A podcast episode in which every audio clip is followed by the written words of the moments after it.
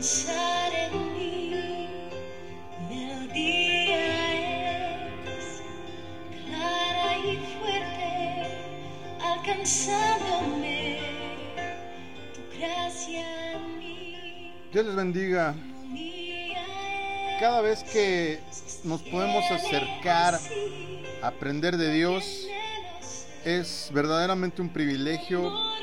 Nosotros los que hemos creído, los que confiamos en su nombre, tenemos ese, ese poder acercarnos, como dice la propia escritura, confiadamente, para que Él a través de su palabra pueda darnos el consejo, para que Él pueda instruirnos, para que Él pueda guiarnos, porque de otra manera estaríamos como un barco sin brújula, sin timón, extraviados por la vida.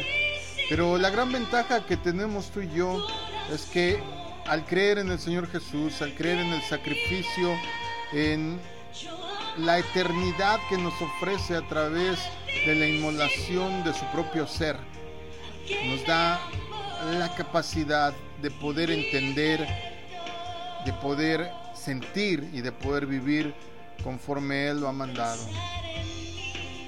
Así es que cada vez que podemos escuchar la palabra de Dios, debería ser un motivo para nosotros de alegría, de pues de regocijo, pero también de avidez para ser instruidos, de necesidad de ser capacitados, porque esa es la función que tiene la escritura.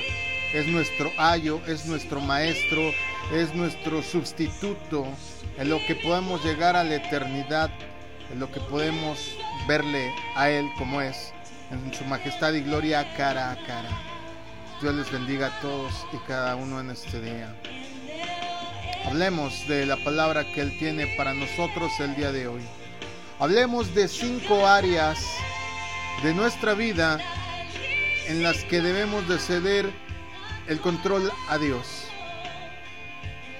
Proverbios 3 del verso 5 al 6 dice, fíate o confía en el Señor de todo tu corazón y no te apoyes en tu propia prudencia. Reconócelo en todos tus caminos y Él enderezará todas tus veredas. Todos tenemos áreas en las que debemos ceder el control a Dios, pero si somos honestos, a todos nos gusta manejar las cosas, a todos nos gusta estar en control. Nos cuesta aún más aceptar que nos digan que Dios está en control cuando vemos todo lo que sucede en nuestro entorno. Solemos cuestionar cómo puede estar en control y que pase todo esto, que pase la pandemia, que pasen desastres naturales, que haya terremotos, que la gente siga teniendo que emigrar de su país por la necesidad de comer. Y entonces, entonces es cuando nosotros cuestionamos el poder darle el timón de nuestra vida cuando en apariencia todo es un caos y anarquía. Debemos de tomar la decisión de ceder el control a Dios en toda área de nuestra vida con coraje y con convicción. Sin embargo, no significa que no hagamos nada tú y yo. Tenemos que ser valientes, pero también tenemos que ser diligentes. Tenemos que hacer todo con la intención de que sea la voluntad de Dios, respetándolo y estando atentos a su llamado. Ceder es de verdad entregar el control, de verdad tener un pensamiento y preguntar si ese es el pensamiento correcto, antes de ejecutar una acción, pensar si con ello estamos glorificando, si con ello estamos siguiendo los estatutos, las leyes, las normas que hemos aprendido a lo largo de nuestro caminar en Cristo. Debemos de ceder cada una de las áreas que tenemos en nuestra vida, porque tenemos, al igual que un diamante, facetas que son diferentes. Debemos de ceder a Dios nuestra vida espiritual. Tú y yo necesitamos ceder el control a Dios en esta área y estar conectados con Él siempre. No nada más cuando vamos a la congregación, no nada más cuando leemos la Biblia, no nada más cuando estamos en casa, sino en cada uno de los pasos que demos, en cada uno de los segundos que dura el día, en cada uno de los días que dura el año. Eso es una verdadera relación. Y es como Él quiere que tengamos ese vínculo con Él. Él quiere que seamos dependientes de Él, que nos dejemos guiar por su Santo Espíritu. Y al leer la Biblia, tú y yo, nos permite tener un pensamiento claro. A veces, cuando me preguntan a mí si tal o cual cosa es conforme a Dios, inclusive a veces me hablan, ¿será voluntad de Dios esto, pastor? Pues tenemos, como dijo Pedro, la palabra profética más segura y está en tus manos. Es tu Biblia. Si tú no la has leído ni siquiera una vez, no tienes ni la más remota idea de lo que en conjunto Dios quiere. Cuando tú lees la Biblia, cuando yo leo la Biblia, diariamente, eso nos va a permitir saber qué es lo que Él gusta. Tenemos que ceder a Dios, ceder perdón a Dios en el área de nuestra salud. Es importante ponernos en manos de Dios con nuestra salud porque nuestro cuerpo es su templo. Debemos de cuidar nuestra ingesta, debemos de alimentarnos de manera saludable, debemos de hacer ejercicio necesario, debemos ceder el control en esta área que podría parecer demasiado material. A veces los que son de la vieja guardia, a veces los que son eh, pues más longevos y tenían pues otra concepción acerca del de, eh, cuerpo, eh, pensaban con, que con solo no tener algún vicio, que con solo tener una cierta vida moral, una cierta vida en donde este, pues viviéramos tranquila y apaciblemente ya estaba. No, también es necesario tener conciencia de que nuestra salud también es sumamente importante. Ahí habita el Espíritu Santo. Y de esa manera tendríamos que buscar ser más longevos, más sanos, más útiles y llegar a más edad con toda la posibilidad de ser funcionales. Yo recuerdo hace algunos años porque yo era de las personas que cuando comía todavía ni probaba bocado y le echaba sal a las cosas, a todo le echaba sal. Y un buen día me tiene que hablar el Espíritu Santo y me dijo, come menos sal. Pero así, así como te lo estoy diciendo. Y eh, aunque podría parecer hasta banal el asunto, posteriormente me di cuenta que en verdad eso había abonado a que pues ya no tuviera tanta retención de líquidos, a que no estuviera tan reseca mi piel, a, que mi hígado no me doliera, porque ya inclusive me dolía mi hígado a veces. Porque aunque tú y yo eh, pudiéramos pensar que esta parte del físico eh, es una parte que pues a Dios no le interesa mucho, puesto que eh, por lo regular tratamos de cultivar el área espiritual, también el cuerpo es muy muy necesario tenerlo bajo el mandato, bajo el control y la discrecionalidad de lo que Dios quiere que hagamos con él. Necesitamos cederle a Dios el control en nuestra familia. Cuando tenemos familia, si llegaste al punto de que cuando tuviste hijos, como yo te preguntaste, ¿y ahora aquí qué sigue? ¿Qué libro me compro? ¿Qué manual está bueno? ¿Le hago caso a mi mamá o a mi tía? Y, y te vienen pensamientos de desesperación porque no hay universidades para ser padres. Y mucho menos para ser esposos, hijos, primos, tíos, lo que sea. Pero cuando tú y yo acudimos cada vez que debemos de tomar una decisión al Señor y cedemos el control de nuestra familia, que si somos honestos es nuestra área predilecta y se la dedicamos al Señor a diario, los resultados están garantizados. Porque a veces, siendo honestos, tú y yo nos portamos sobreprotectoramente o por el contrario, a veces somos negligentes controladores. O si es con la pareja celosos en demasía Y en vez de ceder el control a Dios, queremos ser los controladores nosotros. Para responderle a nuestros hijos, primero tú y yo tendríamos que responder a Dios.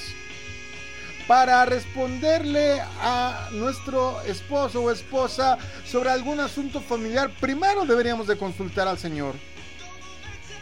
Si tú y yo tuviéramos esa bendita costumbre, de seguro el Señor nos dejaría saber qué decir, qué hacer, cómo actuar, cómo movernos. Porque quiero que sepas algo, si es que no lo sabías, la primera iglesia que te da el Señor es tu familia. Esa es tu primer congregación. Ahí es el primer lugar donde le ministras a Él amor, donde buscas su palabra, su conocimiento, donde te unes a los tuyos a buscar oración tendríamos que cederle al Señor también nuestro tiempo de recreación. Disfrutar del tiempo libre, de diversión, teniendo en cuenta que Dios nos ve y le gusta que nos divirtamos, porque le gusta que seamos divertidos, le gusta que seamos felices. Yo no coincido un cristiano que anda ahí con su cara toda de limón agrio, que, tristemente me encuentro muchos, o que estén ahí de mártires, de, de víctimas de la vida, ¿verdad? Con su cara de sufrimiento permanente, pues yo digo, ¿a este qué le pasa? No coincido porque Dios es un Dios alegre. Jesús cuando estuvo entre nosotros, tal vez no lo podemos apreciar a la traducción al español, pero tiene muchos aspectos literarios que en hebreo se notan, hay retruécanos, hay juegos de palabras, hay inclusive hasta sarcasmo a veces en ciertas cosas en la Biblia, donde nos podemos dar cuenta que Dios tiene un sentido del humor fabuloso, de ahí lo heredamos. Entonces, sabiendo esto, pues cualquier tipo de diversión tendríamos que cederle el control a Él, porque Él nos va a permitir disfrutar, de mucho tiempo de esparcimiento y si es a través de su dirección, pues garantía que no solo va a ser sano, sino va a ser verdaderamente edificante y productivo. Tiempo de calidad que tú y yo nos divertimos con familia o con amigos, porque a, lo contrario de que mucha gente cree que al casarse hay que tener un círculo cerrado, están en un error total y absoluto. La amistad y el compañerismo cristiano son un fundamento de la vida congregacional, pero también el Señor dice que somos puertas y tendríamos que estar accesibles a las personas que nos rodean, porque de qué otra manera vamos a poder dejar verles que en esa diversión, en ese asistir a una reunión, en ese invitarlos, ¿por qué no a nuestra casa o algún cumpleaños de nuestros hijos? Podemos irles abriendo la puerta al Evangelio.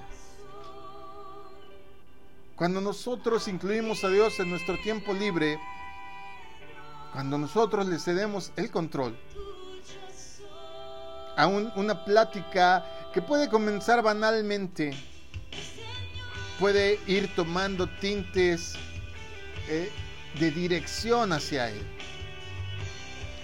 En lugar de cuestionar a veces por qué las cosas suceden o por qué hay tanta injusticia, tú y yo deberíamos de tomar pasos para buscar soluciones. Tú y yo tendríamos que buscar de qué manera podemos participar siendo sus manos. Porque nos gusta orar y eso está bien, no digo que esté mal, pero seamos honestos, a veces tenemos el puño demasiado cerrado. ¿Cómo voy a desacompletar mi gasto? ¿Cómo voy a desacompletar mi despensa, cómo voy a ceder algo a esa persona que a lo mejor ni conozco.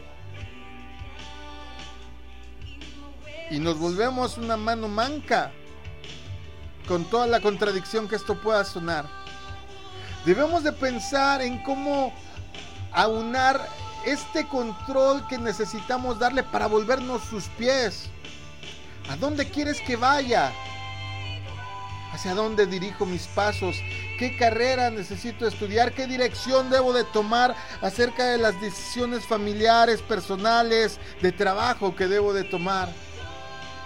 Deberíamos devolvernos también su extensión de amor a otros, pero está muy fácil. Pregúntale a tus vecinos qué opinan de ti. Y no a tus vecinos cristianos, a tus vecinos que no lo son. Ah, pero ¿cómo voy a hablarle a los que no lo son? Deberías de hablarles. Deberías demostrarles amor. Deberías de estar trabajando para el reino de Dios y no para acercar y amurallar tu reinito personal. A todos, a todos nos gusta ser directores. A todos nos gusta llevar el timón. A todos nos gusta tener el control. Pero cuando activamente le damos las riendas a Dios y colaboramos con Él, no con lo que creemos de Él, sino a Él se las soltamos. Le decimos, ten Espíritu Santo, tú guíanos. No como creamos la concepción en nuestra mente y en nuestro corazón de cómo debe de ser un cristiano, sino como la escritura dice que debemos de ser. No cerrados. El Señor dijo, ustedes están en el mundo, pero no son del mundo. Nunca dijo apártense. Hay veces, hay veces que en vez de ser colaboradores de Él, somos sectarios. Y nos volvemos, en vez de puertas, nos volvemos piedras. Porque ni entramos ni dejamos entrar. Porque no cedemos el control. Si tú y yo aprendiéramos a darle las riendas, nos haríamos más fuertes. Seríamos más productivos en nuestra vida. ¿De cuántos errores te habrías librado si le hubieras dado a Dios el control? Y te estoy hablando a ti que conoces de Dios. ¿De verdad crees que Dios querría que estuvieras peleando con tus hijos? ¿Con tu esposo? Que discutieras por 10 o 20 centavos o 10 pesos que a lo mejor no costearon en la cuenta, que se gastó excesivamente de más tu esposa eh, eh, en, en comprar las viandas de tu casa. ¿De cuántos problemas te hubieras evitado en el trabajo si estuvieras trabajando como para Dios? De cuántos problemas te hubieras evitado si hubieras cedido el control y trataras a tus padres como si estuvieras tratando a Dios. ¿Cuántas discusiones habrías ahorrado con tu esposo si les trataras como a tu Señor? Porque les guste o no, el hombre es cabeza. Y puede parecer una contradicción hoy en este mundo en donde en esta actualidad el feminismo parece predominar. Seríamos más productivos. Por si no le recuerdas, permíteme decirte algo, aunque sea por interés. Si, si eres de las personas que dices, ¿y yo qué voy a ganar? Ok, aunque sea por interés, sábete que sus planes son para nuestro bien, que sus promesas son fieles, que sus juicios son justos y que no tiene preferidos. Son para todos. La Biblia dice que el sol sale para buenos y malos, que Dios alimenta a todos los que tienen necesidad. Entonces, entonces cobra sentido a la luz de todo lo que acabamos de decir, de estas cinco áreas que debemos de ceder, la cita que leímos al principio confíate, confía, confía. Para terminar, quiero narrarte rápidamente una historia que leí hace muchos años en un libro que se llama Reta tu grandeza. Esta historia dice que había un pastor que se le había perdido una cabra y que por querer rescatarla resbala en un acantilado y queda colgado de las raíces de un árbol que salían por el costado del precipicio. Y entonces este hombre en su desesperación clama a Dios y le dice, Señor, Señor, si estás ahí, sálvame. Señor, tú sabes que yo confío en ti, yo leo la Biblia, yo asisto los domingos a la iglesia, trato de hacer lo que tú me dices, por favor, sálvame se escucha la voz del Creador que le dice, si confías en mí, suéltate. El pastor medita dos minutos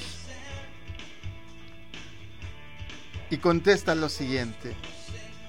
Señor, ¿no habrá alguien arriba de ti que pueda cambiar la instrucción? Y decía creer en Dios. Si tú has entregado tu matrimonio a Dios, tu vida a Dios, tu casa a Dios, tu entorno a Dios, tendríamos que cederle el control, ¿no crees? En vez de estar recriminando al esposo, a la situación, al gobierno, a las finanzas, a la pandemia, todo, mejor cedámosle el control a Dios. Termino diciéndote, fíate, confía en el Señor con todo tu corazón. No te apoyes en tu propia prudencia, en tu propio pensamiento, en lo que tú consideras que es eso. Reconócelo en todos tus caminos, aún en los que fallas, aún en los sinuosos, aún en los problemáticos, aún en los que parece que Él no está. Ahí está. Tu labor y la mía es identificarlo, porque te aseguro que allí está. Y si tú y yo podemos hacer esto, Él enderezará nuestras veredas, nuestro matrimonio, nuestra maternidad, nuestra paternidad, nuestro trabajo, nuestra salud, nuestra familia, nuestro entorno, nuestra colonia. cédele el control a Dios. Vuélvete un instrumento de Él. Cédele tu vida espiritual, cédele tu salud, cédele tu vida profesional.